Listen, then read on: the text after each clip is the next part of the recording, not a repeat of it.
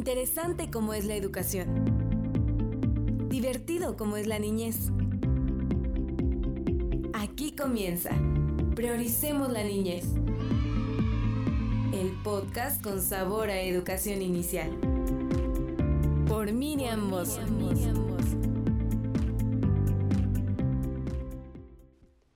Hola, ¿cómo están? Bienvenidas y bienvenidos a una emisión más de Prioricemos la Niñez. Mi nombre es Miriam Mozo y hoy hablaremos cómo surge en nuestro país la atención de la primera infancia.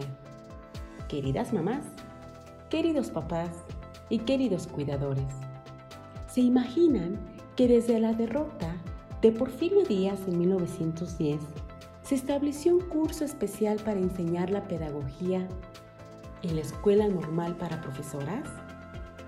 Pero no fue la asignación de la enseñanza, sino cuando se hace oficial en el gobierno del presidente de la República de don Plutarco Elías Calles en 1928, creando la Inspección General de Jardines de Niños. Y en 1946, el presidente Ávila Camacho instruyó a la Dirección General de Educación Preescolar a preparar educadoras en toda la República Mexicana. Los principales objetivos de este nivel fueron 1. La salud del niño. 2. El desarrollo de su personalidad. 3. El desarrollo de un ambiente sano. Y 4. Las relaciones con los padres de familia, a quienes se les consideraba como los mejores educadores de los pequeños.